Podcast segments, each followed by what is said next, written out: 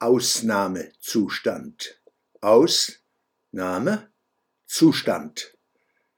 Der viel zitierte und viel kritisierte Staats- und Völkerrechtler Karl Schmidt, er hat von 1888 bis 1985 gelebt, sagt, Zitat, souverän ist, wer über den Ausnahmezustand entscheidet. Zitat Ende. Karl Schmidt, das Adjektiv umstritten beizugesellen, ist ausnahmsweise keine verdeckte Verleumdung. Es beschreibt seinen Status in der deutschen Macht- und Geistesgeschichte. Jeder kann und mag sich darüber kundig machen. Das ändert aber nichts an der Hellsicht des obigen Aphorismus. Für mich ist ein Aphorismus ein Satz, in dem ganze Bücher aufgehoben sind.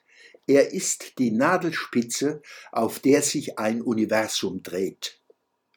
Noch einmal das Zitat Souverän ist, wer über den Ausnahmezustand entscheidet.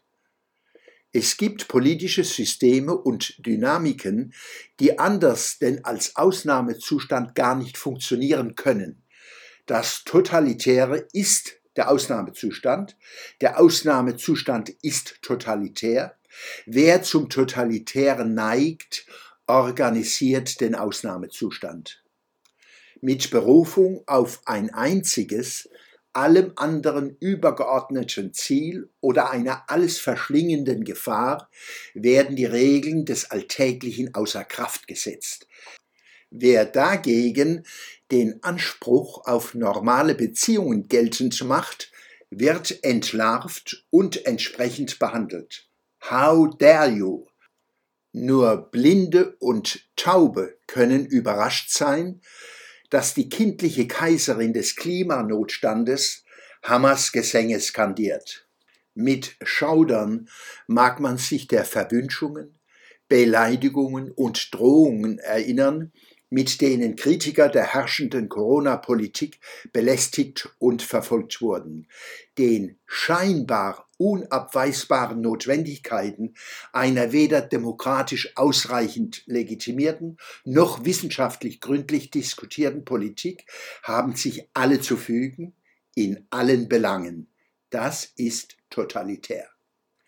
Die sogenannte Pandemie versandete irgendwann still und leise, ohne dass das Virus verschwunden wäre und ohne dass die Impfstoffe und anderen Maßnahmen Infektionen verhindert hätten.